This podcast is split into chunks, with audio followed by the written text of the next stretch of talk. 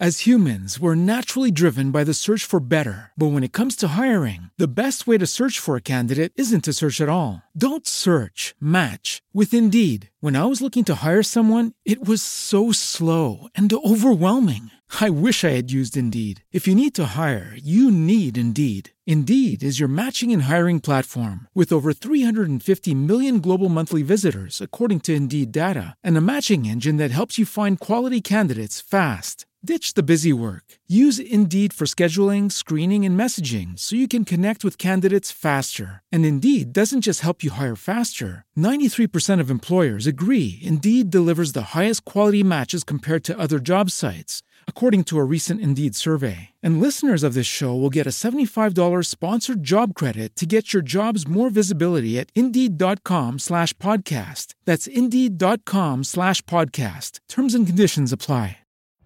Every day, we rise, challenging ourselves to work for what we believe in. At U.S. Border Patrol, protecting our borders is more than a job. It's a calling.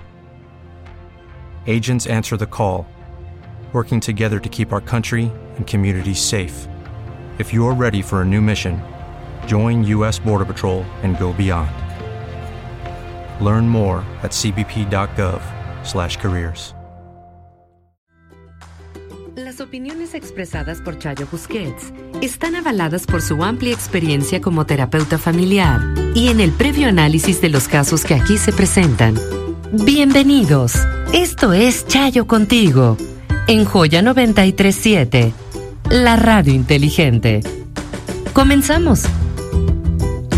Tu comportamiento sirve de modelo para tus hijos. Muy buenas tardes a todos, ¿cómo están? Soy Chayo Busquets y esto es Chayo contigo y estamos listos para iniciar en este lunes, en este lunes 22 de junio post Día del Padre, este, de lo cual hablaremos en un momentito más. Espero que se la hayan pasado eh, pues lo mejor posible, dadas las circunstancias que estamos, que estamos viviendo, por supuesto. Eh, vamos a hablar un poquito del papá y del rol que tiene el papá en la familia. Eh, que, aporta, que, que da, que, que ayuda a que los chicos resuelvan. Pero antes de eso, déjenme saludar al equipo. Hoy está Jesús aquí en los controles, anda Víctor por ahí también, está Luis, anda Lalo, el productor del programa, y el resto de la gente pues anda haciendo la parte que les corresponde desde sus em, casas, haciendo todo lo que tiene que ver con pues, la programación musical, todo lo que ustedes ven en redes sociales, todo lo que se puede manejar desde em, allá, de tal manera que guardemos la sana distancia, que nos vayamos o se vayan los que pueden ir haciéndolo, su presencia aquí de tal manera que nos estemos cuidando todos, porque como les he dicho muchas veces, este es un momento de responsabilidad social, un momento en el que no nada más me cuido yo, cuando me cuido yo te cuido a ti, cuando te cuidas tú, me cuidas a mí y nada de, pues yo en el individualismo y el egoísmo de, pues yo no creo y a mí me da lo mismo y yo hago lo que yo quiero, porque el impacto de tus interacciones impacta en las interacciones que los demás tenemos.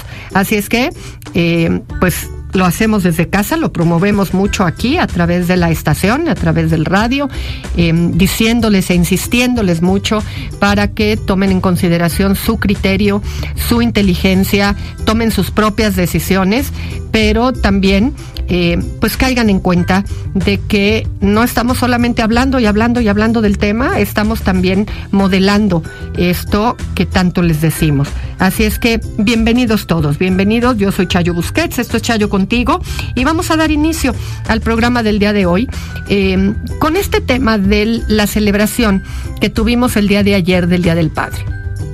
Fíjense que hay, hay todo un esquema relacionado con el hecho de la falta de ligue que hay entre el cuerpo del papá y el bebé. Em, claramente no con la procreación, porque sin papá no hay bebé, pero sí con este, este ligarse que con la mujer es muy claro, dado que la mujer lo engendra, la mujer lo da luz, la mujer lo gesta a lo largo de nueve meses de embarazo. Y finalmente a lo largo de todo ese proceso, pues se generan una serie de intercambios que van retroalimentando uno al otro. Eh, la mamá está cooperando en la alimentación de este bebé y en su crecimiento, y este bebé está retroalimentando también la sensación eh, de los cambios físicos en el cuerpo de la mamá.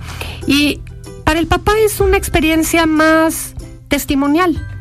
Em, en el mejor de los casos, ¿verdad? Si este papá se quedó en la vida de esta mamá, em, puede presenciar cómo va cambiando el cuerpo, puede irse interrelacionando con este bebé, pero tiene que ser una interrelación a fuerza de voluntad, a fuerza de ir generando con este bebé una interacción a propósito.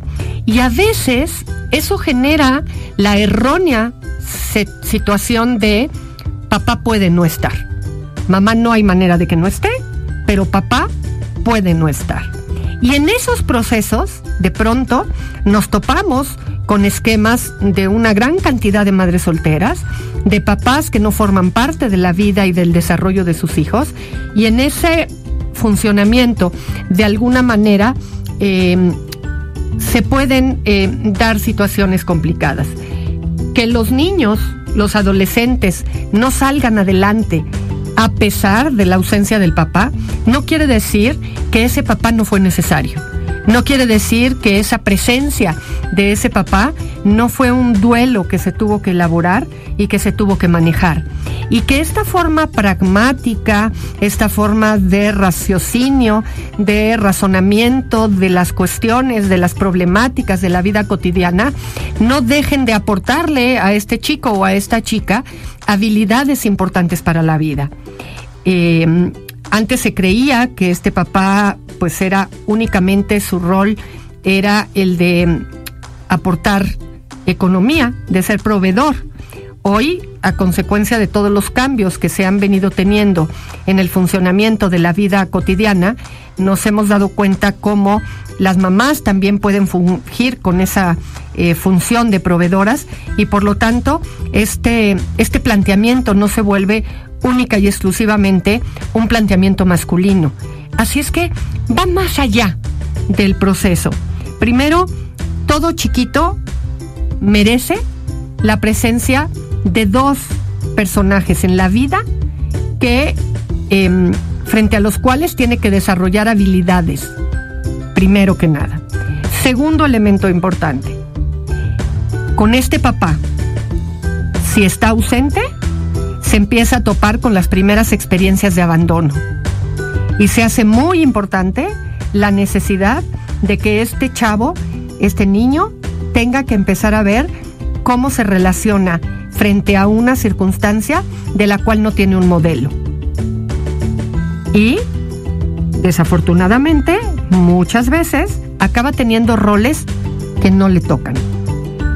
Roles en donde respalda a esta mamá, apoya a esta mamá y si esta mamá no llega a responder por alguna razón em, necesaria, este chico deja de vivir el proceso de la infancia. Así es que todo lo que tiene que ver con el proceso de la presencia de papá es un proceso bien importante. Yo les digo mucho a las mamás que por el enojo de estos papás que de pronto pueden no proveer en economía, que quitan toda la presencia de este papá de la vida de sus hijos que cometen un gran error. Puede ser una gran injusticia, de acuerdo a cómo lo viven, pero es un gran error no permitirle a este papá que pueda funcionar como una figura masculina afectiva en la vida de estos chicos.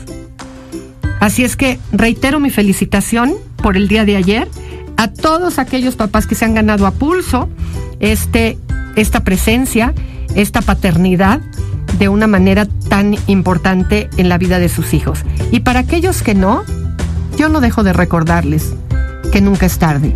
Y para aquellos que perdieron a su papá, particularmente por situaciones de muerte, el proceso de duelo es un proceso que es importante de resarcir, es importante de buscar su reparación y es importante de tomarlo en consideración. Regresamos con más de Chayo contigo. No se vaya. Nos escribe una chica. Dice, hola doctora, buenos días. Espero pueda leerme. Mi nombre es, me da su nombre, tengo 23 años y estoy muy confundida. Espero me pueda ayudar o dar un consejo porque en realidad no sé qué hacer. Conocí a mi pareja hace un año. O sea, cuando tenía 22. Yo vivía sola, pero al mes, fíjense lo que siempre digo, pero al mes me junté con él, sin conocerlo. Al principio era muy lindo, siempre el principio es así, pero poco a poco se volvió muy celoso y posesivo. Me cambió mi forma de vestirme, maquillarme y me sacó de trabajar. Yo acepté porque lo quería muchísimo. Él me insultaba mucho y me humillaba. Lo permití por lo mismo. Al paso del tiempo fui dejándolo de querer y comenzamos a discutir. Ya no nos soportábamos, llegamos a los insultos y así duró durante un mes. Llegamos a la conclusión de que ya no podíamos estar juntos y me regresé a la casa de mi papá. A la semana de regresarme, a la semana, ¿eh? Me pidió que regresara con él, que todo cambiaría y le creí. Me regresé con él sin importar qué tan malagradecida estaba siendo con mi papá. Me fui. Regresamos a estar bien. Regresé a trabajar y todo iba bien. Pero al paso de los meses, volvió a ser el mismo de antes. El mismo posesivo y celoso. El hombre que me humillaba. Pero esta vez no me dejé. Yo le contestaba de la misma forma y hice algunas cosas para herirlo. Regresaron las discusiones y hasta llegó a pegarme, a darme una patada. Me decía que él ya no quería saber nada de mí, que me quería lejos de su vida. De tantas peleas, él tomó la decisión de hablar con mi papá para que me regresara con él, con mi papá. Acepté esto nuevamente con mi papá. Debo mencionar que él le prometió a mi papá que ya no volvería a buscarme. Llevo un mes con mi papá y ya volvió a buscarme y me dijo que esta vez sí ha cambiado, que ya todo sería diferente. Pero no sé qué hacer, no quiero regresar al mismo infierno que viví con él, pero por otra parte le creo. Y como vamos platicando y hablando, pues veo el cambio. Sí quiero regresar porque lo quiero mucho, pero por otra parte yo no quiero lastimar a mi papá. No sé qué hacer realmente. Estoy confundida, espero pueda ayudarme y darme un buen consejo y qué camino puedo tomar. Muchas gracias. Mi reina, tienes 23 años. Te fuiste a vivir con él al mes. A la semana empezaron los maltratos.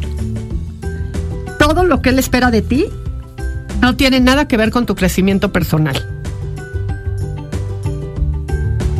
Discutieron y se pelearon y te fuiste. A la semana te fue a buscar y te dijo que ya iba a cambiar. Y las cosas siguieron peor e incluso escalaron. Él fue el que fue a decirle a tu papá que por favor te recibiera porque ya no te quería.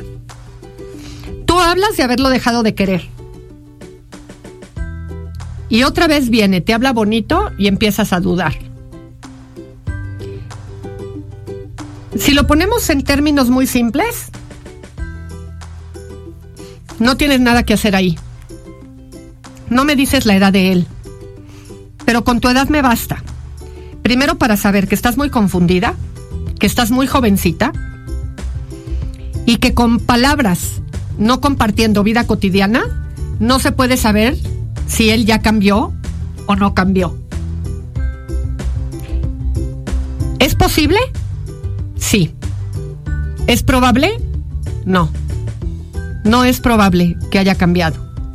No es probable que las cosas vayan a estar distintas.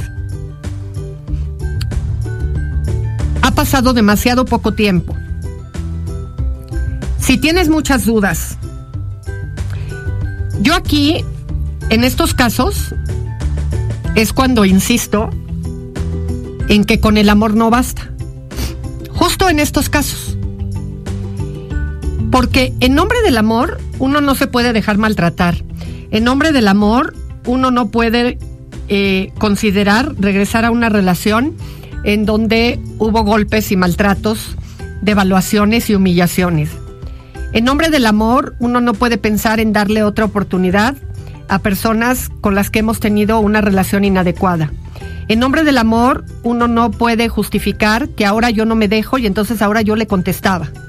En nombre del amor no podemos establecer relaciones que son inadecuadas. Yo no voy a cuestionar si ustedes dos se quieren o no. Lo que me parece es que son incompatibles. Que sus caracteres, sus personalidades y la forma en la que los dos funcionan no la hacen juntos. Ahora, si lo que te pasa es que ahora que estás con tu papá, sientes que qué triste, que qué difícil, y se vuelve romántico y ilusionador el asunto de regresar con él, y por eso quieres volver con él, pues entonces estás tomando parámetros equivocados de lo que es una relación de pareja, lo cual me confirma tus 23 años. Y sé que hay chicas de 23 años maduras, pero claramente tú no tienes la madurez de una mujer de 23 años que tiene que estar definiendo qué quiere de una relación y cómo la quiere. Ahora, uno no deja de estar con la persona que quiere por no lastimar a tu papá. Tu papá te va a recibir cuantas veces te necesite recibir porque es tu papá. Y te va a ser incondicional. Pero lo cierto es que tienes una relación con un muchacho que no cumple y que no tiene palabra.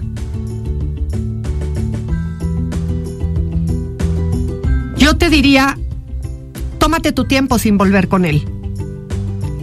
Sigue trabajando, si tienes la posibilidad de estudiar una carrera, estudiala.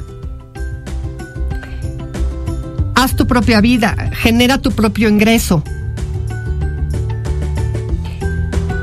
Si estás muy tentada, sigue un noviazgo con él, pero sin regresar con él. Y por favor, por favor te lo suplico, con un ginecólogo, cuidándote para que no vayas a quedar embarazada porque estas son las típicas circunstancias en donde de pronto, además de todo, llega un bebé en medio de toda una revolución, de una relación que es inconsistente, intensa. Eh, ¿Y sabes qué mantiene a estas relaciones? Que así como es de intensa la, em, el pleito, es de intensa la reconciliación y es de intensos los momentos románticos.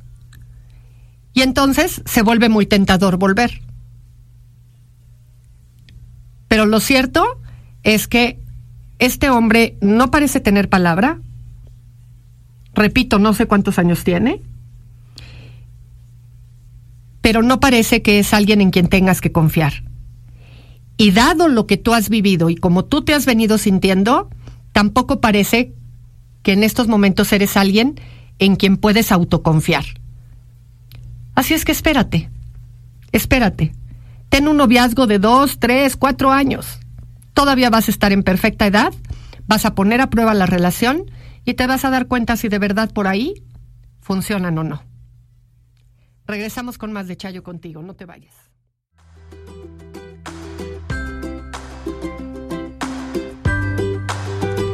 Hola Chayo, me gusta mucho tu programa. Ahora quiero pedirte un consejo. Me separé de mi esposo Llevamos 12 años juntos, pero de la noche a la mañana me dijo que durante ese tiempo nunca me quiso. Claro, llevé una vida con un poco de violencia, tanto física como emocional, pero yo ahí seguía. Formamos una familia con dos hijos, uno de 12 y otro de 6 años. Pero él no quiere que los niños sepan que nos separamos, puesto que su trabajo tiene la facilidad de estar mucho tiempo fuera. Él es soldado. Pero yo no los quiero engañar diciendo que todo está bien con papá. Solo para que el día que venga a verlos, este, parezca que somos una familia feliz. La realidad es que cuando él viene me desprecia y es grosero. Y yo quiero salir con alguien más si esta relación ya se terminó. Gracias por todo. Es muy chistoso cómo de pronto se hacen estos planteamientos en las relaciones de pareja. Primero, ¿cómo podemos quedarnos en una relación en donde hay violencia y no hacemos nada al respecto? Finalmente, se propone el tema de la separación, que es muy curioso. Si se vive de la manera en la que se vive, como por qué habría la necesidad de la separación. Y sin embargo, finalmente hay el planteamiento. Pero a medias, porque digamos que solamente este papá y esta mamá sabrían que hay separación. Entonces se vuelve un tema bien chistoso. Se mueven ahí otras dinámicas. Mira, sin duda alguna, frente a tu pregunta y frente al comentario de lo que me estás planteando y de lo que me estás diciendo, tienes razón. Entre más transparentes sean las cosas es mejor. No se nos puede olvidar que nosotros le modelamos a nuestros hijos qué se permite y qué no se permite de cómo nos tratan las otras personas a nosotros. Nosotros les modelamos qué es una relación de pareja. Nosotros les modelamos cómo se solucionan problemas nosotros les modelamos cómo y de qué manera se dice la verdad y cómo se enfrentan las cosas. De entrada, estos chiquitos de 12 y 6 años, que no sé si son hombres, son mujeres o qué, están constatando a lo largo de sus años de vida que se pueden relacionar perfectamente bien, eh, sin ningún problema, dos personas, a pesar de estarse agrediendo y que uno se puede quedar al interior de una relación a pesar de la agresión. Entonces, de entrada le has venido modelando tú como mujer que ese es el trato que se le da a una mujer, que eso es lo que uno tolera y que esa es la forma en la que un hombre debe de tratar a una mujer. Ahora, estás en un matrimonio en donde este matrimonio dejó de funcionar hace mucho tiempo. Y de pronto cuando ya se asume la realidad de este matrimonio, que es que este matrimonio no funciona, resulta que hay que ocultárselos a los hijos. Creo que no. Creo que claramente por primera vez se está abriendo una puerta para poder manejar las cosas de una manera transparente. Se habla con los hijos y se les dice, ustedes saben perfectamente porque lo han podido testificar que papá y mamá no tenemos una buena relación y eso es algo que nadie merece. Por lo tanto, papá y mamá se van a separar. Ustedes no van a dejar de ver a su papá porque cada vez que su papá viene, ustedes van a poder ver a su papá y yo voy a seguir haciéndome cargo de todo el manejo de ustedes. Y en el paso del tiempo, ustedes van a ir comprobando que no perdieron nada y que la relación de pareja es la única que se terminó. Y a partir de ese proceso es cuando vamos a ir entendiendo cómo se arreglan las cosas y de qué manera se arreglan las cosas. Por supuesto, esto implica que cuando papá regrese a casa, va a tener que llevarse a los niños a casa de la abuelita o va a tener que buscar en qué lugar los visita, porque esta casa será la casa de mamá con los hijos. Pero por supuesto, que no se guarda en secreto una circunstancia de esta naturaleza. Se dice con toda transparencia eh, qué es lo que hay. Idealmente se habla juntos, se habla con ellos juntos y se les dice que ellos no tienen nada que ver en el proceso, que este es un tema de papá y de mamá, nada más. Regresamos con más de Chayo contigo. No se vayan. Hola Chayo, tengo 20 años con mi esposo. Desde los tres años dejamos de convivir con mi pareja, como pareja, perdón. Independientemente a todo, no fui del agrado de su mamá.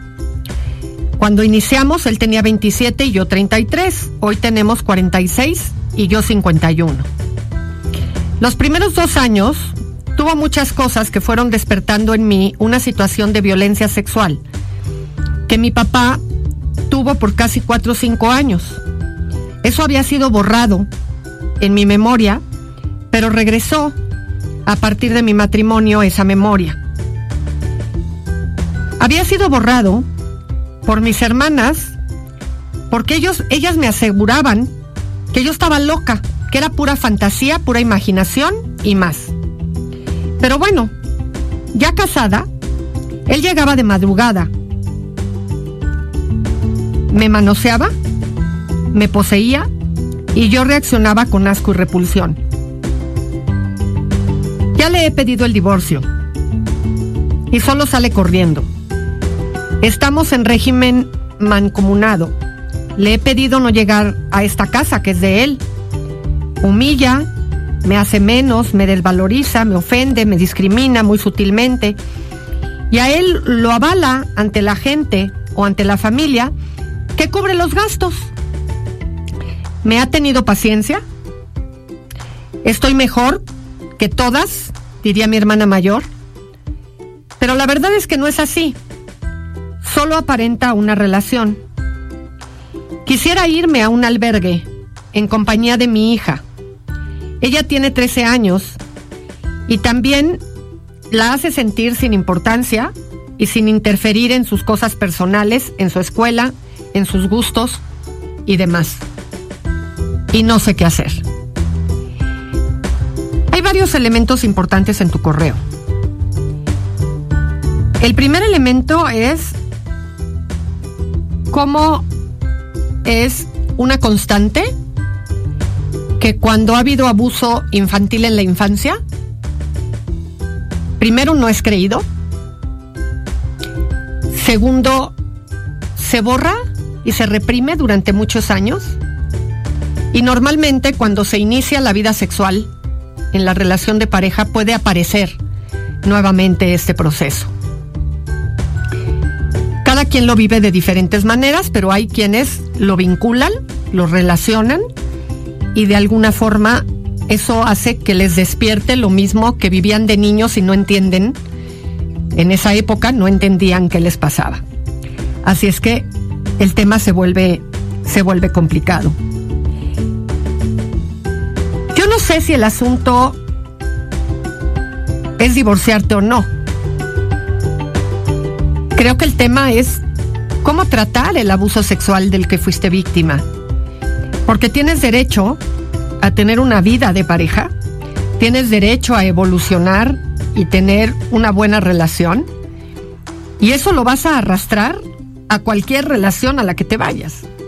Yo no sé si tu esposo conoció esto, si en algún momento le contaste que esta situación la viviste para que él pueda entender de qué se trata el asunto y cómo es que este asunto se puede em, em, comprender desde donde tú lo vives. El tema en estos contextos es que se vuelve complicada. Em, deja tú la vida de pareja, se vuelve complicada la vida personal. Otro de los temas que tocas en tu correo y que se, me parece muy significativo es esta sensación que a veces en el ámbito familiar puede darse cuando el contexto del resto de las familias por poder estar en situaciones más complicadas, le quitan al otro el derecho a poder presentar su queja sobre su propia problemática. Es decir, aquí tu hermana mayor te dice, hombre, tú eres la privilegiada, mi reina, tú eres la que estás mejor. Eh, porque resulta que tú tienes un marido que solventa los gastos. Y entonces resultaría que como solventa los gastos, tú te tendrías que conformar. Y eso me lleva a otro elemento. El tema de seguir sosteniendo la idea de que a lo que tendríamos que aspirar en una relación de pareja es a que los gastos económicos estén cubiertos. Y la realidad es que la relación de pareja tiene muchas otras necesidades que son importantes de cubrir y que no tenemos por qué dejar de aspirar a ellas. Pero para eso necesitamos transparencia. Aquí la relación entre tu pareja y tú se ha devaluado mucho, se ha ido, ha ido en, en detrimento, pero claramente ese detrimento de esa relación está puesto en una relación de pareja que no puede tener una vida sexual activa porque hay una un, un, traumatismo o una problemática, pues va mermando esa relación de pareja. Y entonces, y si él no sabe por qué, pues más todavía, la situación se vuelve complicada. Necesitamos tenernos bien trabajados a nosotros mismos y necesitamos tener la posibilidad de estar en buenas manos también. Por eso siempre descubrimos que la relación de pareja es de lo más complejo que hay. Regresamos con más. Hola Chayo, buenas tardes. He escuchado tu programa y decidí acercarme a ti. Tengo 17 años, en julio cumplo los 18. A mi mamá le comenté que me quería hacer un tatuaje y su respuesta fue que eso solo es para gente que está en prisión o gente mala, que para qué me hago esas cosas. Le dije que pasaba si me hacía uno y nunca me contestó, solo me vio molesta. Después le mostré algunas imágenes de los que me gustaron y me dijo que estaban bonitos, pero su expresión me dio a entender otra cosa. No sé cómo hacerle entender o decirle que no todos son malos por tener un tatuaje. Espero me puedas ayudar. Fíjate que es, es, curioso esto de los prejuicios con respecto a las diferentes situaciones. Em, creo que tu mamá te quiere librar o quiere que no quedes atrapado en los prejuicios de los cuales ella es víctima también. Nada más que no es víctima por el hecho gratuito de andar viendo cómo le inventa prejuicios a la gente que tiene tatuajes. Lo que le pasa a tu mamá es, y lo, voy a tratar de explicar así. Si vemos a gente en la cárcel, el 99.9% de las personas que están en la cárcel tienen tatuajes. Pero no todas las personas que tienen tatuajes están presas o han cometido delitos. Poco a poco, con el paso del tiempo, se ha ido desmitificando ese, ese, ese, ese prejuicio. Hubo mucho tiempo en donde el hecho de que una persona tuviera tatuaje era una razón para que no fuera contratada en una empresa, por ejemplo. Y poco a poco ha ido empezando a pasar que los tatuajes empiezan a tener otros significados. Pero todavía hay mucha gente conservadora que tiene la idea de que el tatuaje no da una buena imagen y resta posibilidades a la persona de poderse involucrar o de poderse, digamos que se le cierran un poquito de puertas. Y yo creo que eso es lo que tiene miedo tu mamá, que si las cosas pueden ser difíciles o puede ser la vida muy competitiva, se te haga mucho más reducido el contexto a partir de tener un tatuaje. Y de ahí venga su idea de, ah, no le encanta y si de ella depende, pues no te pondrías el tatuaje. Ahora, no sé en tu casa hasta dónde este es un permiso no dado por tu mamá y por lo tanto, pues si tu mamá considera que esto es algo que no, pues no va a pasar y tendrás que esperar unos años hasta llegar al momento en donde estés capacitado para poder tomar tu, propia decisión. Eh, lo cierto es que hay papás que son mucho más alivianados con los tatuajes y papás que dicen, ah, ¿no? Em, eso te identifica como alguien inadecuado y no me parece que te tengas que meter en ese lío. Y hay otros en donde dirían, tú te pones un tatuaje y te vas de esta casa. Mm, varía, varía mucho. Ojalá las cosas pudieran ser tan simples como estar bien o estar mal. Y quiero leerles rapidito un último correo. Dice, hola, buenas tardes. Yo quisiera que me digas qué puedo hacer. Una persona que conozco apenas murió de COVID, pero la familia lo niega y tienen un taller de costura donde trabaja una persona súper importante para mí y no sé qué puedo hacer para ayudarla, que no se pueda infectar, ya que ahí siguen trabajando con normalidad. Esto pasó apenas el día de hoy, porque todavía el día de ayer la persona infectada fue al taller con su oxígeno. Hoy nos informaron que ya murió por favor, ayúdame a hacer algo para que a menos le pongan en cuarentena a los que se encuentran ahí y no afecten a alguien más. Gracias por tu tiempo, ya que te escucho todos los días y me encantas tus temas y que nos ayuden. Híjole, estas son las típicas situaciones que se vuelven muy complicadas en donde de pronto no se evalúa bien qué está de por medio, qué precios se pagan, hasta dónde se puede parar, dónde está el, tema, económico y dónde está el tema em, de la salud, incluso de la vida. Y en este caso, creo que lo que puedes hacer es hablar con la persona que es muy importante para ti y, pues pedirle que evalúe y valore si de verdad le conviene mantenerse ahí a pesar de que probablemente haya un contagio importante eh, en todas las personas que trabajan ahí. Quizás, me imagino, le costará el empleo, em, pero esto es parte de lo que seguimos insistiendo y seguimos insistiendo alrededor de estas circunstancias. Sobre todo porque además debe de ir gente de fuera y esa gente de fuera que va aquí al taller, pues a lo mejor ni idea tiene de lo que pasó y de que están exponiendo. Y yo por eso al principio del programa les hablaba, como les he hablado en otros momentos, de la responsabilidad social. Este es un claro ejemplo de la falta de responsabilidad social y de la falta de conciencia cívica. Habla con quien te importa, porque más de eso no se puede hacer.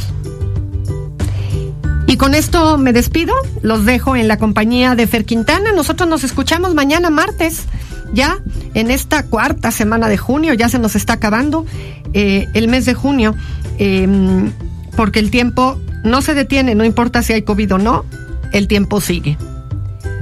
Soy Chayo Busquets, esto fue Chayo contigo. Abre tu corazón, dona tus órganos. Recuerda que tú los tuyos también podrían necesitarlos. Chayo contigo está en Joya 937, de lunes a viernes a la una de la tarde. Gracias por acompañarnos. As humans, we're naturally driven by the search for better. But when it comes to hiring, the best way to search for a candidate isn't to search at all. Don't search, match with Indeed. When I was looking to hire someone, it was so slow and overwhelming.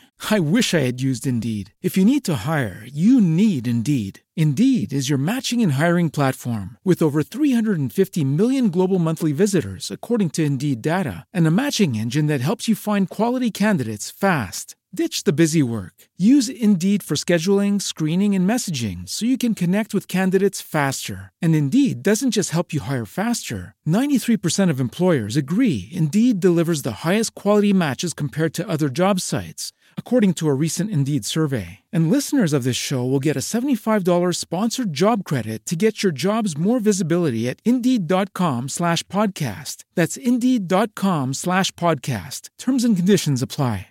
Como nuevo cliente de Western Union, puedes disfrutar de una tarifa de envío de 0 dólares en tu primera transferencia internacional de dinero en línea. Envía dinero a los tuyos en casa de manera rápida, fácil y conveniente. Visita westernunion.com o descarga nuestra app hoy mismo y tu primera tarifa de envío corre por nuestra cuenta. Aplican ganancias por cambio de moneda. No disponible para tarjetas de crédito y envíos a Cuba. Servicios proporcionados por Western Union Financial Services Inc. NMLS 906983 o Western Union International Services LLS NMLS 906985.